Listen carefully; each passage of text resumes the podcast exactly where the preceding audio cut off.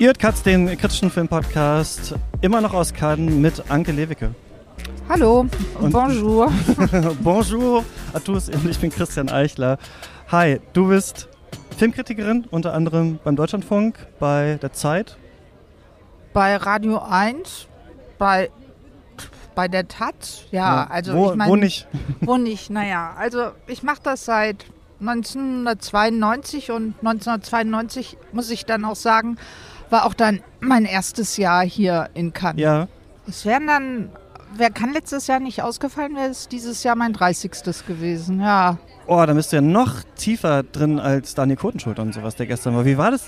Wie ist es denn jetzt so für dich hier äh, in diesem, ich habe ihm gestern gesagt, das ist ja ein sehr anderes Jahr als sonst. Aber er meinte, ja gut, man geht ins Kino und guckt die Filme. Ist es überhaupt so anders? Naja, vielleicht ist es so insofern anders, als dass es natürlich einen unheimlichen Erwartungsdruck an Cannes gibt. Und Cannes hat ja auch im Vorhinein diesen Erwartungsdruck geschürt und immer wieder betont, die Filmwelt braucht Cannes, die Kinos standen so lange leer, die Kinos brauchen neue Ware und wenn, dann muss es eben Cannes sein und alles. Das mag ja auch alles stimmen, dass wir jetzt hier die Filme sehen, die wir, die dann im Herbst weltweit überall in mhm. die Kinos kommen, sofern sie aufhaben. Aber gleichzeitig gibt es natürlich auch die Erwartung, dass das Kino sich hier neu erfindet. Aber als die Filme gedreht wurde, wusste das Kino ja noch gar nicht von Covid und Corona. Mhm. Und insofern ist es dann vielleicht doch ein normaler Jahrgang. Man hat wieder die üblichen Verdächtigen im Wettbewerb, also von Nanni Moretti angefangen bis Asra Fahadi, Paul Verhoeven, Leos Carax, die waren alle schon mal hier. Mhm. Und dann kommen eben so ein paar neuere Namen noch mit hinein. Also es stimmt schon, dass es eigentlich ein Kanja ist, wie immer, aber jedes Kanja ist natürlich auch bes besonders, weil im Vergleich zu anderen Festivals hat das hier ins Kino gehen, ist immer auch so ein bisschen so, André Bazin hat ja mal gesagt, Kino kann ist wie ein Tempel. Mhm. Und so kommt man sich ja auch dann manchmal vor, wenn man morgens um 8 Uhr hier hinzieht und mit 3.000, 4.000 anderen Leuten sich in die Schlange stellt, um gemeinsam eben ins Kino zu gehen. Ja, und ist ja dann vielleicht doch besonders, weil wir eben auch ein normales Kann ja nicht hatten. Also immerhin jetzt ein Jahr lang oder sogar anderthalb Jahre äh, lang. Wie findest du denn jetzt so den Wettbewerb, wieder hier zu sein? Du hast schon gesagt, ja, so alte Bekannte. Ist es ähm, trotzdem irgendwie besonders gut, weil sich ein paar Projekte angestaut haben? Ja, also wenn ich den Wettbewerb, das klingt jetzt paradox, würde ich ihn so zusammenfassen. Es gab wenig Denkwürdiges, aber trotzdem finde ich es einen ziemlich komplexen Wettbewerb. Ja. Und das hängt mit den Filmen zusammen wie äh, das Musical Annette von Leos Carax, den äh, Benedetta von Paul Verhoeven, den man ja als Non-Plotation-Film bezeichnen könnte. Mhm. Und das hängt zusammen mit dem Film Titan der französischen Regisseurin Julia Ducournau, weil das sind alles drei Filme, die sind wild abgedreht. Da saß ich im Kino und habe gedacht, was passiert da? Ich ja. habe meinen Augen teilweise nicht beglaub, äh, geglaubt, aber ich bin eingestiegen. Und das mhm. finde ich einfach so toll. Diese drei doch wilden, unberechenbaren Filme, die auf ganz unterschiedliche Weise dann ja doch unheimlich viel über, wie Annette von Carax, über Kunst mhm. zu erzählen haben. Oder eben Benedetta, finde ich, ist aktueller, als man denkt, wenn man den sich mal genauer anschaut. Also da geht es ja dann auch doch um weibliche Selbstermächtigung im Kloster im 17. Mhm. Jahrhundert. Fandst du es nicht? Ein paar Leute haben gesagt, zu doll auf so eine Altherrenart irgendwie inszeniert und irgendwie, er hat da nicht den richtigen Blick für, weil ich fand es eigentlich auch schon ein paar Mal jetzt gesagt in diesem Podcast, aber ganz erfrischend eigentlich, dass er nach L so ein bisschen zurückgeht ins Überdrehtere eigentlich. Na, ich meine, wenn man sich seine ganzen anderen Filme anschaut, das sind ja häufig erstmal äh, Heldinnen. Also nimm äh, L, nimm Benedetta, nimm Basic Instinct, nimm Showgirls. Showgirls. Und wenn man jetzt Elle seinen letzten nimmt mit Isabelle Huppert, da spielt sie eine Frau, die vergewaltigt wurde, die dann versucht, ihren Vergewaltiger zu verführen, um wieder Kontrolle über ihr Leben mhm. zu bekommen. Und im Grunde macht jetzt sein neuer Film ja eine ähnliche Bewegung. Also wir lernen hier eine junge Nonne kennen, die auf einmal religiöse Visionen hat. Ja. Und wir wissen nicht, ob die gegaukelt sind, ob sie die wirklich hat. Die sind wunderbar trashig, inszeniert. Und durch diese Visionen wird sie ja als Heilige verehrt. Und dadurch gewinnt sie auch an Macht. Und dann hat sie aber auch eine Gegenspielerin im Kloster, die Äbtissin, gespielt von Charlotte Rampling. Ja. Und da treffen dann ja auch zwei Prinzipien aufeinander. Also Charlotte Brempling ist vielleicht das kapitalistische Prinzip in mhm. der Kirche. Wir lernen sie ja schon kennen, wo Benedetta als Nonne eingeführt wird, wie viel Geld der Vater muss, zahlen ja, genau. muss. Und so arbeitet sie die ganze Zeit und mit Benedetta kommt dann das Irrationale einfach mit hinein. Und die beiden Frauen werden ja auch zu Konkurrentinnen, aber gleichzeitig geht es eben ihnen auch darum, ja, einfach äh, in dieser katholischen Kirche Macht zu bekommen. Und ich meine, bei Benedetta geht das ja so weit, dass sie sich auch die christliche Ikonografie einverleibt. Also sie hat dann ja auch ja. Äh, blutende Hände, blutende Knie. Es sieht so aus, als hätte sie auch eine Dornenkrone getragen. Also ich finde diesen Film in diesem Zusammenhang schon ganz interessant, aber auch im anderen Zusammenhang, wie sozusagen dann wieder die Geistlichen in der Umgebung versuchen, mit Benedetta wieder direkt Geld zu machen, ja. also damit die Gläubigen kommen. Und da finde ich, öffnet sich der Film auch ja. ruhig für aktuelle Debatten. Wie kann man die mit einfach anschieben und so weiter. Und gleichzeitig ist der Film aber doch auch unheimlich trashig, unterhaltsam abgedreht, weil er ja. sich diese Szenen traut, zu drehen. Also wir hatten ja schon über diese Visionen geredet. Also das ist doch großartig, wenn sie dann auf einmal merkt, sie verliebt sich in diese andere junge Nonne und dann hat sie diese Vision, da Schlangen sie überfallen und dann kommt auf einmal Jesus mit, mit einem Schwert, Schwert ja. und hackt diesen Schlangen die Köpfe ab. Also diese Kombination einfach von äh, Genre und äh, dann doch einfach was zu erzählen zu haben, fand ich schon ganz bemerkenswert. Und mit dem männlichen Blick, ja, es gab so ein paar Folterszenen, die fand ich dann doch vielleicht zu sehr diesem 70er Jahre Jazz Franco Kino mhm. entnommen. Aber insgesamt finde ich den Film ziemlich entspannt und kann auch sagen, dass Benedetta so eine Art Role Model ruhig auch ist. Charlotte Rampling vielleicht auch. Ich meine, in das Kloster, wo Charlotte Rampling Äbtissin ist, da würde ich vielleicht auch hingehen wollen. Je nachdem, ob die Pest dann äh, kommt. Aber ähm, ein anderer Film, du hast ihn auch gerade schon kurz angesprochen, Titan von äh, Julia Ducournau, haben wir gestern auch schon drüber gesprochen. Wie fandst du das denn? Dieser Film hat ja am Anfang so also das Kino ist wirklich zusammengezuckt und alle sieben Minuten oder zehn oder sowas kommt eine Gewaltspitze und man weiß überhaupt nicht, wohin geht das denn jetzt? Was, äh, was ist hier überhaupt die Handlung? Und dann auf einmal macht der Film diesen großen Turn in eine ganz andere Art von Story, von Obhut, von Genderidentität, von Väterlichkeit. Hat das für dich funktioniert? Denn so ein bisschen ist das die Frage, die manche, mit denen ich gesprochen habe, so ein bisschen mit sich rumtragen. Hätte der Film nicht vielleicht so radikal bleiben sollen, wie er am Anfang ist, oder ist gerade diese zweite Dramahälfte doch die radikalere sogar noch? Ja, vielleicht brauche es diese radikale, extreme Ouvertüre, obwohl ich mich da auch mit schwer getan habe, weil ich habe den Film um 22 Uhr gesehen und war vorher schön essen. Ja. Also ich muss sagen, die ersten zehn Minuten habe ich vielleicht dann auch nicht alles gesehen und wir lernen ja diese junge Frau kennen, wie sie so einen Striptease da quasi mit so einem Auto hat und jeder, sie scheint empfindlich auf Berührung zu reagieren. Ja. Sie lässt sich nicht berühren.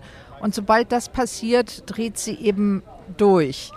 Und vielleicht braucht es einfach diese extreme Einführung, um, damit wir auch wissen, wie zerbrechlich Körper sind, um dann noch andere Körperchoreografien zu sehen, die der Film dann ja auch hat.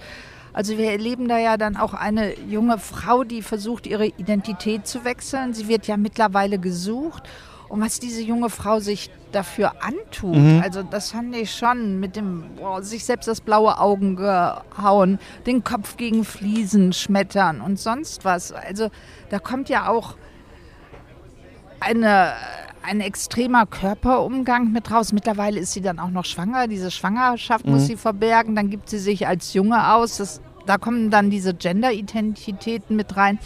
Und da finde ich es dann aber ganz bemerkenswert, dass der Film auch so eine Zärtlichkeit mhm. entwickelt. Also sie, sie gibt sich dann ja als ein verlorener Sohn aus und dann kommt ein Ziehvater, der bei der Feuerwehr ist, der auch mit den jungen Männern zusammenlebt Und da erkennen sich zwei Seelenverwandte und auf einmal lässt sie das zu, dass jemand sie beschützt. Vielleicht braucht sie dafür die Deckung, dass sie ein Junge ist. Aber mhm. dieser Mann sagt ihr ja auch dann immer wieder, es ist egal, wer du bist, mhm. ich bin für dich da.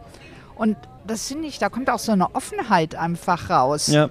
Also, dass äh, der Mensch sich nicht so leicht über nur Geschlecht definieren lässt, sondern da kommt noch eine größere humane Botschaft vielleicht auch bei diesem Vater durch. Und dann ist der Vater aber auch wieder jemand, der mit seiner Männlichkeit ringt. Also der spritzt sich ja jeden Abend irgendwas, damit die Muskeln mhm. aufbauen. Mhm. Dann sieht man ihn bei diesen Übungen, die ja. nicht mehr klappen. Dann sieht man wieder den jungen männlichen Körper bei den Feuerwehrmännern. Da gibt es auch so einen Tanz, da fühlt man sich wie ja, weiß ich nicht, bei so Jungstrippern, dem setzt dann die Heldin wieder ein weiblichen Stripper-Tanz entgegen.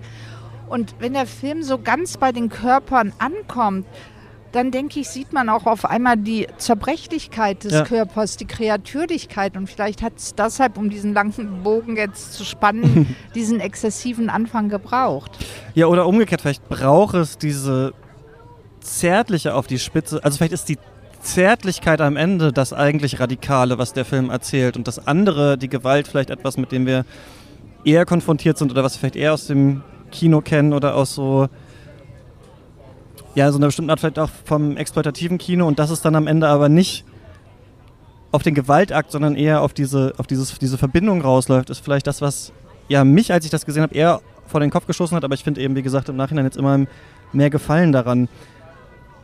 Über Red Rocket haben wir noch gar nicht hier im Podcast geredet. Lief gestern ähm, hier der neue Film von Sean Baker. Man, er ist so ein bisschen so richtig berühmt berüchtigt geworden durch Tangerine, wo es dann immer hieß, dieser Film wurde nur mit iPhones äh, gedreht und dann ähm, hat er ja The Florida Project gemacht, wo äh, Willem Dafoe äh, da diesen Haushälter äh, spielt und eine Mutter und ihr Kind hauptsächlich ähm, die Hauptfiguren sind in diesen seltsamen Hotelanlagen vor Disney äh, World und dann jetzt einen neuen Film gemacht. Es geht um einen äh, ehemaligen Pornodarsteller, der aus äh, Kalifornien zurückkommt nach Texas zu seiner Ex-Frau, die mit ihrer ähm, Mutter zusammenlebt und sie eigentlich äh, äh, pflegt. Und Simon Rex spielt hier die Hauptfigur und den kennt man eigentlich nur so aus irgendwelchen Scary, nee, doch aus irgendwelchen Scary Movie-Filmen. Ich dachte gerade Scream, aber ich glaube, es ist Scary Movie. Und äh, der auch so ein bisschen eigentlich so ein abgehalfterter Star ist und spielt halt eben hier diesen Pornodarsteller Mikey äh, Saber, der dann versucht, also wir sehen das erstmal, wie er ankommt. Er hat wirklich nichts. Also der Film fängt an, Bye Bye Bye von NSYNC spielt. Er taucht da auf, er will wieder in dieses Haus. Die haben überhaupt keinen Bock auf ihn und wir wissen überhaupt noch gar nicht warum. Was hat der eigentlich gemacht? Was ist denn los? Der Typ ist doch eigentlich ganz charismatisch. Und dann sehen wir so ganz langsam, wie er sich da durch diese Vorstadt wühlt und irgendwie versucht, an Geld zu kommen und dann ja eventuell auch wieder zurück nach ähm, Kalifornien. Wie fandst du, wie fandst du das? Ja, ich meine, charismatisch bringt das schon mit dem Spiel ganz gut auf den Punkt. Natürlich habe ich mich von dessen ungewöhnlichen, extremen Charme auch einwickeln lassen. Und wie bei John Baker so häufig kann man ja schon sagen, geht es eigentlich um den White Trash. Mhm. Also diese Familie, du hast sie gerade erwähnt, Tochter und Mutter, die sitzen eigentlich nur den ganzen Tag vor dem Fernseher und rauchen.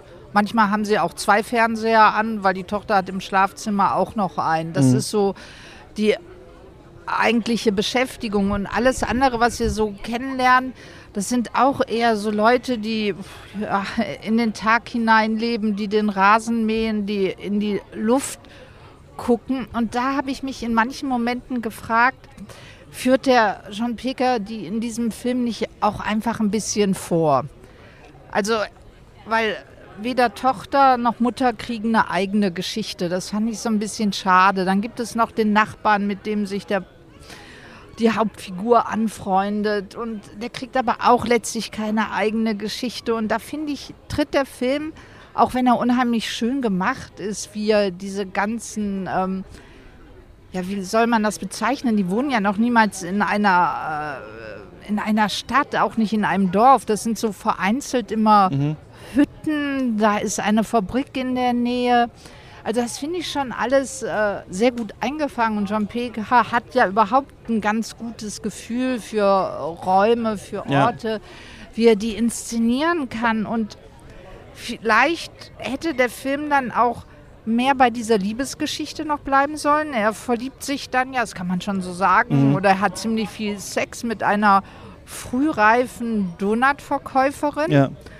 Und da dachte ich auf einmal, wow, jetzt wird das so eine ganz schöne abgedrehte Liebesgeschichte. Der Pornostar und dieses junge Mädchen. Und da gibt es auch tolle Momente, wie, die, wie das alles inszeniert ist. Aber dann finde ich es auf einmal so schade, dass er im Grunde sie dann auch als Pornodarstellerin mit nach Los Angeles mitnehmen will. Und da finde ich den Film auf einmal ja so durchgeplottet und da vertraut er auch seinen Figuren nicht mehr so. Also das hat mich so ein bisschen gestört. Also im Grunde führt er so ein Milieu vor und im Grunde führt er durch, äh, durch diese Wendung dann auch diese Hauptfigur vor.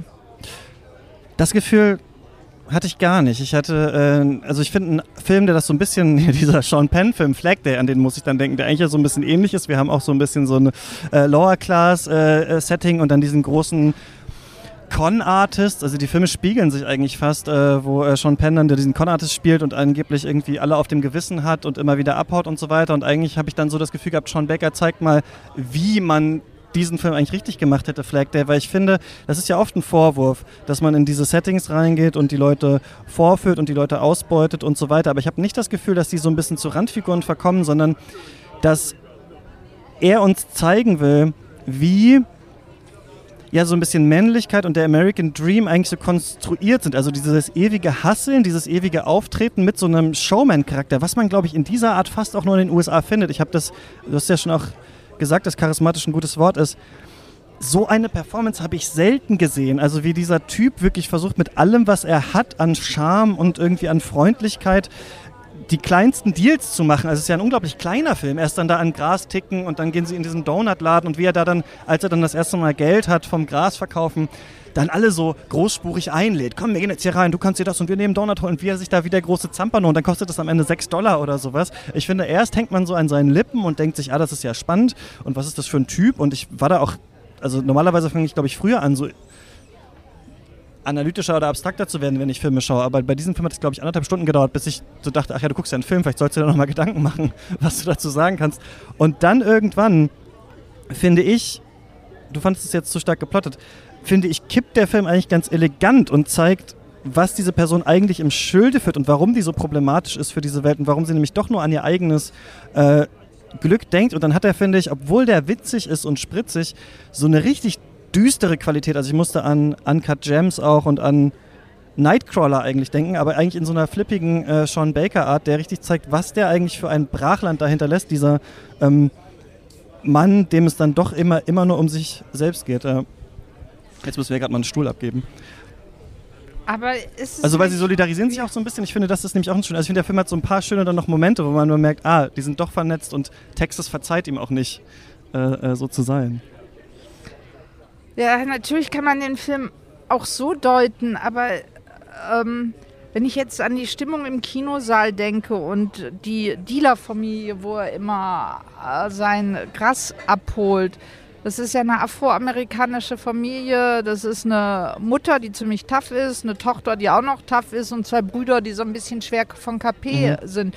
Und die nimmt der Film aber nur, um äh, Karlauer zu bringen. Mhm. Und das finde ich so ein bisschen schade. Also ich finde, wenn man dann da reingeht und du hast natürlich recht, dieser Mann verkörpert oder glaubt an das amerikanische Glücksversprechen, aber da muss man auch gerade mit diesen Randfiguren unheimlich ernsthaft sein.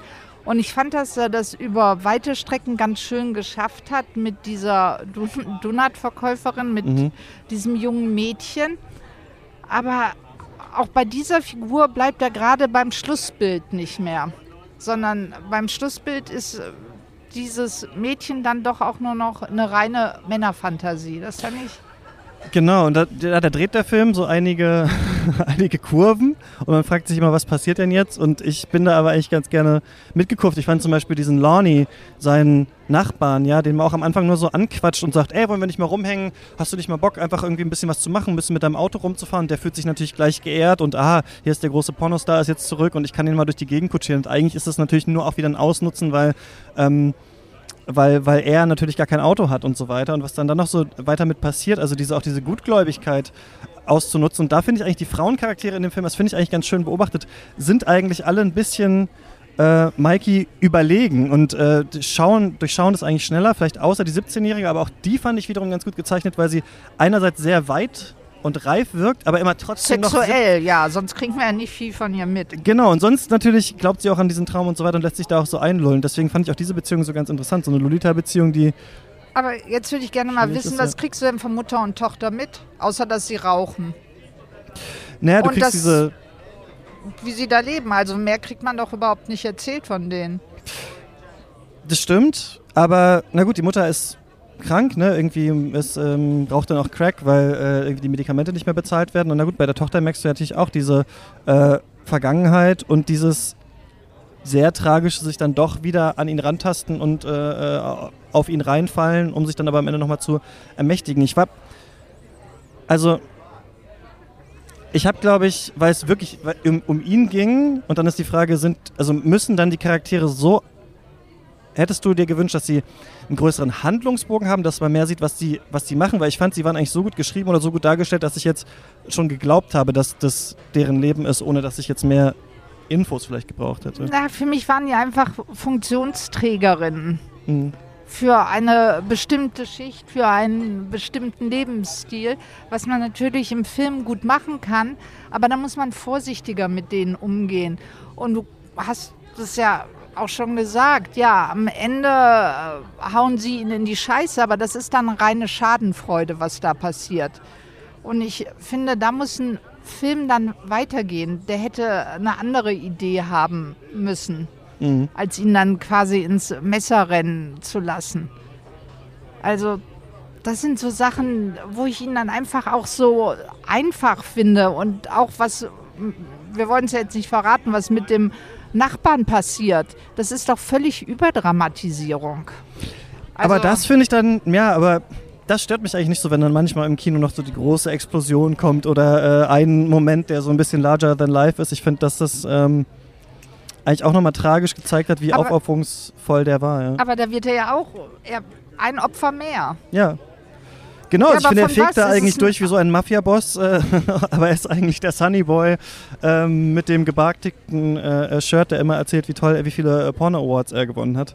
Aber ist er das Opfer wirklich von US-amerikanischen Zuständen oder ist es der Opfer eines Drehbuchs? Also da so.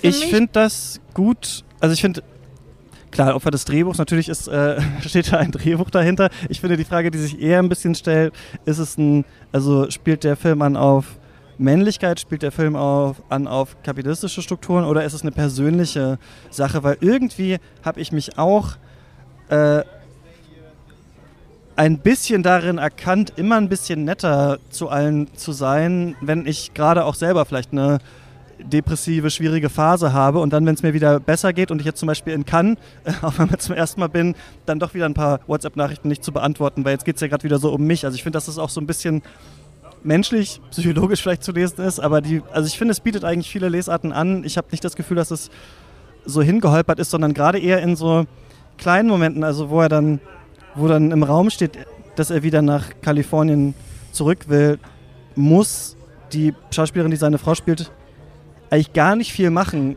um, weiß nicht, ihre komplette Geisteswelt eigentlich zu entblößen. Eigentlich reicht da nur so ein starrer Blick.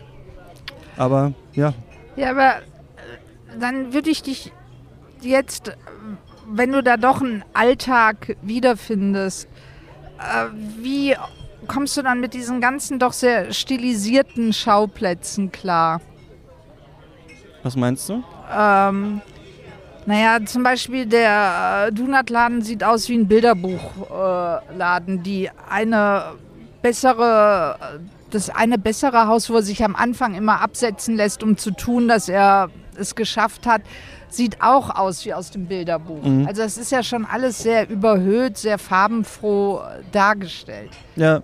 Also ich finde es ja ganz interessant, aber ich würde trotzdem einfach wissen, wie gerne wissen wollen, wie du das so einordnest. Geht es zusammen oder ist das nur so ein es ist ja diesmal auf Film gedreht, ne? nicht digital wie sonst immer bei, äh, bei ihm. Und äh, stimmt, es hat alles so eine Cowboy, ähm, so eine nicht, nicht Cowbonbon quietschbunte Optik. Die kennen wir natürlich auch schon ein bisschen so bei Disneyland aus The Florida Project. Es wirkt dadurch, glaube ich, so ein bisschen größer und interessanter, als es eigentlich ist. Ich glaube, es soll so ein bisschen überhöht werden, er will zeigen, oder das fand ich auf jeden Fall zum Beispiel interessant in diesem Film. Bei The Florida Project, als ich den gesehen habe, hatte ich immer so ein bisschen das Gefühl, oh, es ist aber auch anstrengend, das zu sehen. Aber es ist ja auch anstrengend, wie abgefuckt diese Mutter da mit ihrer Tochter unterwegs ist. Und ich hatte das Gefühl, er will das hier eher humoristisch und bunt zeigen und uns da so ein bisschen reinlassen. Das ist ja ganz witzig und der Typ ist cool. Und dann tut sich eigentlich erst später dieser Abgrund auf. Und das fand ich ganz interessant. Da passt diese Bonbon-Ästhetik vielleicht ein bisschen für mich auch dazu. Dass sie dann einfach Risse im Verlauf der Handlung bekommen. Mhm. Okay. Wie fandst du denn den neuen äh, Jacques Audiard Les Olympiades heißt der auf Französisch. Das ist dieses Einkaufszentrum ne, im 13. Distrikt von Paris. So heißt der Film auf Englisch, The 13th. Paris 13th District.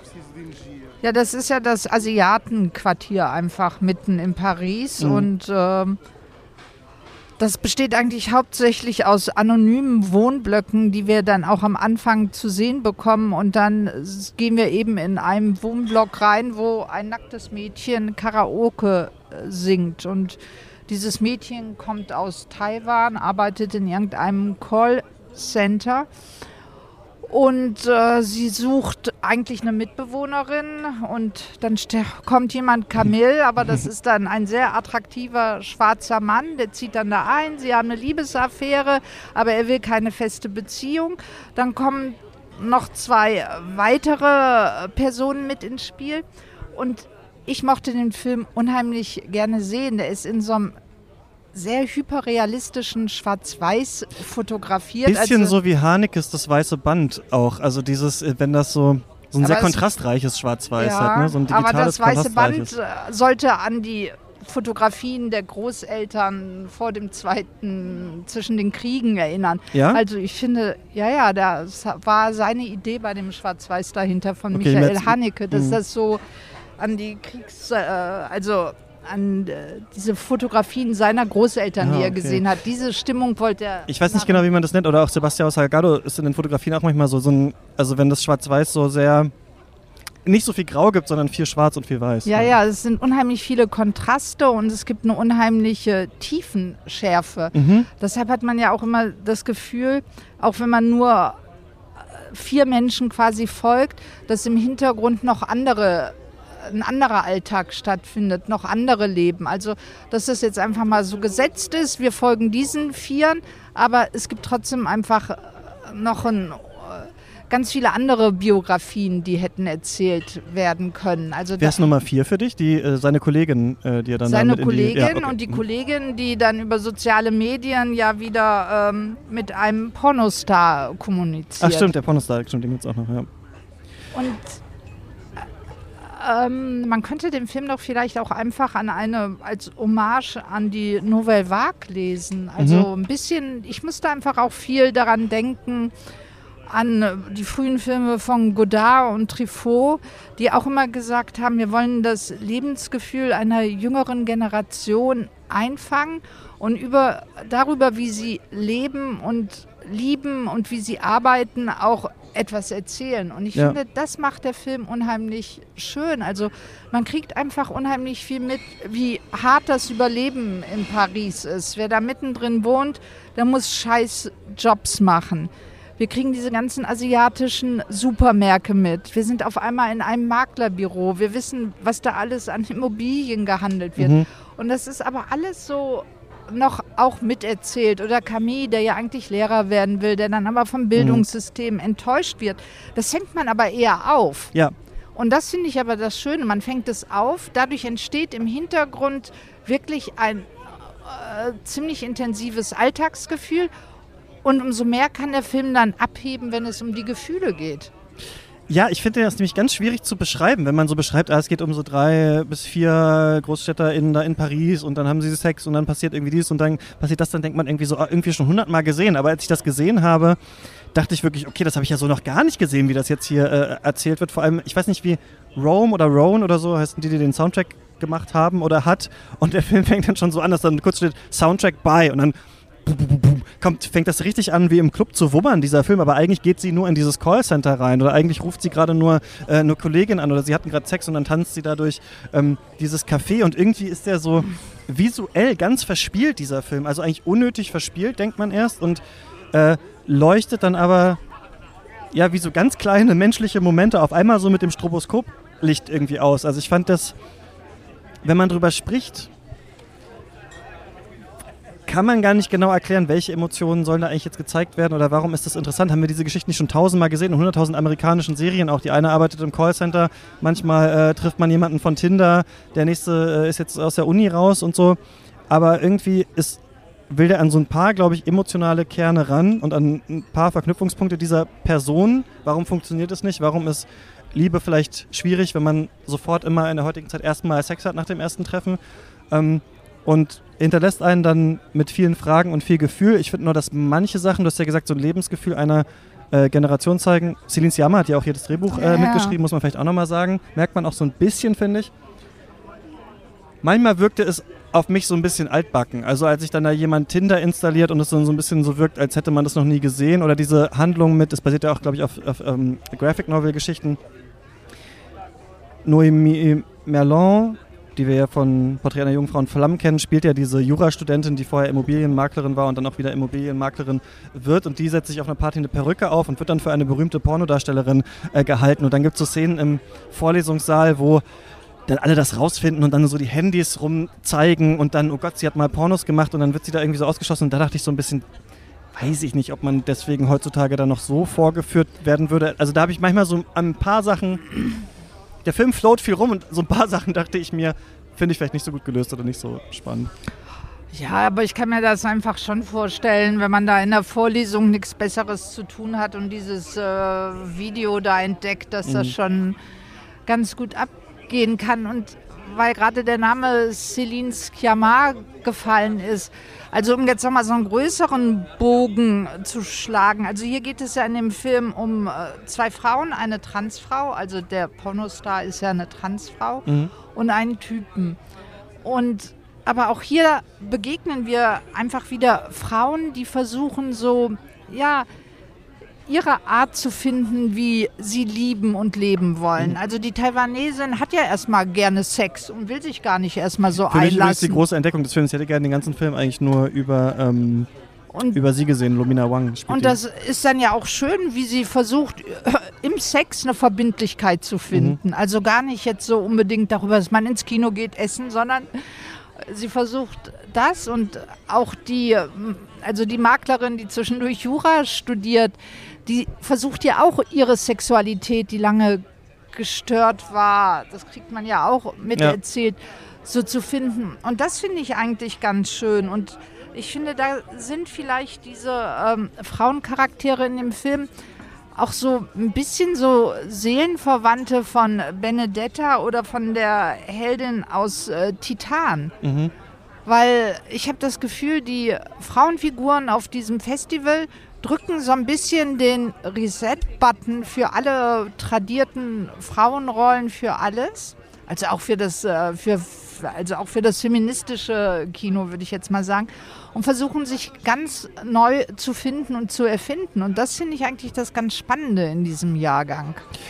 Ja, ich mag vor allem, wenn die so schnell sind, auf Zack sind, wenn sie eigentlich schon wissen, was sie wollen, dann werden manchmal so die leichten Risse klar bei anderen Filmen wiederum ja, hat man das ja so, dass die Frauen eher den Männern hinterherrennen und dann am Ende des Films ihre eigene Identität finden. Das habe ich ja auch hier schon in so ein paar Filmen gesehen und fand das Motiv, glaube ich, nicht so spannend. Aber ich fand ja viele, hier viele junge Frauencharaktere gesehen, die ja auch mit so ein bisschen Witz und Verachtung auf die Männerwelt, finde ich, so runterblicken und dann aber auch, wenn sie hetero sind, halt trotzdem die Männer noch so ein bisschen brauchen in ihrem Leben, aber andere sich dann auch von ihnen entfernen. Das fand ich eigentlich auch hier ganz angenehm. Ja, aber es wird ja gleichzeitig auch in allen Filmen eine schöne Offenheit mit erzählt. Ja. Also die Frage, ähm, also sind ja meistens offen für alles. Also das würde ich jetzt gar nicht so festlegen wollen.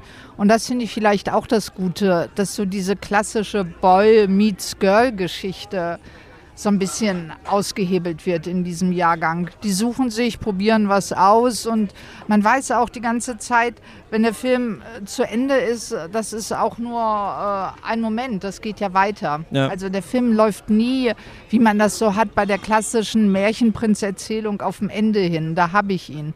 Ja. Also das finde ich vielleicht auch noch ganz bemerkenswert und ja, natürlich hast du recht, es gibt so viele Filme, wo die mich dann doch auch gelangweilt haben, wie zum Beispiel Bergmanns Island von Mia Hansen Love, wo es ja um zwei äh, Künstlerpärchen geht, die auf Ja, weißt Bergmanns du, das fand ich nämlich interessant, weil sie hat ja diesen, also sie ist ja ein bisschen die unbekanntere Regisseurin da und dann hatten wir Joanna Hawk mit The Souvenir 2, den ich super fand, aber wo sie auch diesen Mann hinterherhängt und dann haben wir äh, den Joachim Trier-Film, äh, Worst Person in the World, wo sie auch diesen Männern so ein bisschen äh, äh na, nicht hinterherläuft, aber genau, und ich fand das äh, nicht immer so spannend. Ja, genau, aber trotzdem sind die Frauen häufig noch, werden als Medium benutzt, könnte mhm. man sagen. Gerade bei äh, dem äh, Joachim Trier-Film, um eine bestimmte Generation zu durchleuchten. Äh, auch wenn ich diese ganzen anderen Filme wie Bergmanns Island vielleicht nicht so geglückt finde, lerne ich aber doch immer so äh, Frauen kennen, die vielleicht noch Männerfantasien sind, die sich aber trotzdem immer versuchen zu widersetzen, ja. also die alle ihre Widerhaken haben. Ob das jetzt immer interessant filmisch erzählt ist, ob mhm. die Geschichte immer interessant war, das sei dahingestellt. Aber das ist so ein bisschen das, was mir so als Tendenz hier auffällt. Ja, die Männer sind oft das Love Interest oft in diesen Filmen. Ne? Die Männer sind oft die, die vielleicht auch eher bewertet werden von den Filmen und an die eher ein Fragezeichen oft dran gesetzt wird. Welche Wichtigkeit hatten die? War das sinnvoll, eine Zeit mit denen zu verbringen? Kann man die vielleicht jetzt auch mal ins Boxhorn jagen? Muss jetzt mal der nächste kommen oder das eigene kreative Projekt? Das finde ich eigentlich ganz angenehm, dass das viele Filme mit einer Selbstverständlichkeit ja so abgehandelt haben eigentlich in diesem Jahr. Ja. Oder? Da können wir uns, glaube ich, äh, treffen. Da kommen wir dann doch nochmal überein. Hast du sonst noch irgendwas, was du empfehlen könntest oder was ein großes Ärgernis für dich war? Oh. Naja, ich war so ein bisschen enttäuscht von dem neuen Wes Anderson-Film The French Dispatch. Ja, haben wir das auch hier genau schon jetzt zweimal drüber geredet und äh, genau, waren unterschiedlicher äh, Meinung. Würde mich sehr interessieren, wie du das erlebt hast.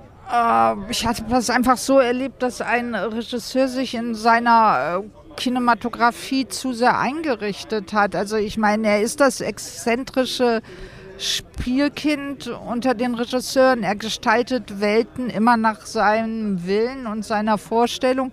Hier ist es eben ja das äh, romantische Frankreich-Bild der US-Amerikanerinnen und Amerikaner nach dem Zweiten Weltkrieg. Und das macht er anhand von einer äh, Zeitungsredaktion, wo lauter Expats schreiben. Das ist dann wiederum eine Hommage an, am, New, am New Yorker. Aber ich finde, diese Studiobauten, die natürlich wieder liebevoll gemacht sind, wie er das ganze es Frankreich ist geil, wie verächtlich darstellt. man über diese, jeder, mit dem man redet, ist so, ja, es sieht toll aus, aber, aber, aber genau, irgendwie, also man ist richtig, man hat das wie so ein Stein im Schuh mitgeschleppt, diese Wes Anderson-Ästhetik, dass man immer sagen will, ja, das ist schön, dass ihr das alles gebaut habt, aber... Ja, aber es ist doch auch so, man hat doch normalerweise seine Figuren, gewinnt man doch so lieb durch ihre Eigenarten und ja. Macken und so weiter. Aber das ist ja alles so in einem Eiltempo, dieses ja. Mal durcherzählt, dass man diese Figuren einfach gar nicht näher kennenlernt. Das ist nur noch Behauptung eigentlich, da ja. diese Individualität. Ne? Also so, sind, manchmal kommen die mir auch fast nur noch so vor wie Schaufensterpuppen. Ich kann auch Tilda Swinton nicht mehr sehen bei Wes Anderson. Also die so eine große Kunstjournalistin äh, spielt und wieder Der Akzent eine hat mir ganz gut gefallen, muss ich aber ja, sagen. Ja, gut. Ja, Sie ist übrigens hier, glaube ich, dreimal auf dem roten Teppich gewesen, ne? bei Vera Settercool, bei äh, Joanna Hawk und äh, bei ihm. Aber ich würde dich was anderes nochmal zu Wes Anderson fragen wollen. Wo sollte er denn deiner Meinung nach hin? Also wir haben kleine Filme von ihm wie Bottle Rocket irgendwie damals gesehen, Rushmore sicherlich auch schon sehr durchgeplant und durchgestylt, Moonrise Kingdom auch wieder ein bisschen eher der emotionalere Kern, Grand Budapest Hotel versucht alles zu verbinden. Jetzt habe ich das Gefühl, ist man nur noch im Erklären, am Rattern, am, am, am Zeigen. Was muss er eigentlich über Bord werfen, um dir wieder, um dich wieder überraschen zu können, weil diese grundsätzliche Art, das zu inszenieren, wird er ja wahrscheinlich nicht. Die ist ja auch toll. Können. Also die, ähm, ja, er muss vielleicht ähm, ein bisschen wieder die Kontrolle abgeben. Wenn man so ein Kino wie er macht, muss man ja, ich meine, wenn man das jetzt alles nimmt, da sind Animationsszenen drin, Formatwechsel, dann ist es wieder schwarz-weiß gedreht. Also, und ich habe einfach, es gibt kein Eigenleben mehr und keinen Eigensinn. Mhm. Und dafür müssten sich seine Filme wieder öffnen und vielleicht ähm, fehlt mir da einfach dann, also zum Beispiel fand ich wirklich äh, Grand Budapest Hotel, der erzählt auch den Niedergang des alten Europas mhm. mit. Das schwingt in diesen ganzen Kostümen, in diesem Hotel. Da hat er auch, äh, reflektiert er auch eine Epoche. Und ich meine, dieser neue Film, der öffnet sich ja für mich wenigstens an einer Stelle, weil Frances McDormand spielt ja eine Politjournalistin. Mhm.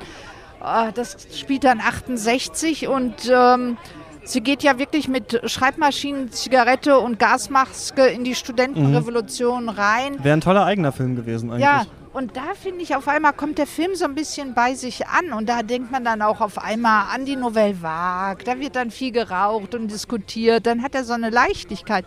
Da, also es war so die einzige Episode, wo ich wirklich eingestiegen bin. Ich denke auch, ich glaube, radikale Limitierung kann ihn nur noch retten. Eigentlich muss Wes Anderson sagen, wir drehen jetzt in drei Monaten mit drei Schauspielenden ein Kammerspiel und dann muss er mal gucken, was ist noch da von dem, was er kann, was nicht, was nicht nur Materialsammlung ist. Weil mittlerweile ist es fast nur noch Materialschlacht. Und da kann man, also er kann dann noch gerne noch einen Film machen, der dreimal so lang ist, mit nochmal fünfmal so viel Schauspielenden, aber ich glaube nicht, dass das uns irgendwas ganz Neues erzählen wird, außer uns zu überfordern. Deswegen ähm, ich glaube, ganz klein. Ganz klein werden und mal wirklich schauen, was ist eigentlich seine Idee von Kino. Ja, vielleicht muss er einfach mal überlegen. Wir hatten ja gesagt, dass er sozusagen die Welt auch, ja, seine eigenen Welten findet. Aber diese Welten müssen dann ja auch eine Wahrhaftigkeit entwickeln. Und da muss er sich einfach auch wieder überlegen, was er sich erzählen möchte. Im Grunde ist das reines Illustrationskino geworden mhm. in den letzten, also jetzt hier bei diesem Film. Es wird nur noch illustriert, ja. bebildert und nichts mehr erzählt. Naja, mal gucken, was er macht. Wir gucken noch ein paar Filme, oder? Ja. Und dann ist es gar nicht mehr so lang. Vielen Dank, ja, dass gerne. du mit mir über Tschüss. das Festival gesprochen hast. Wir hören uns äh, dann morgen wieder, unter anderem mit Veracetta Cool. Bis dann, tschüss.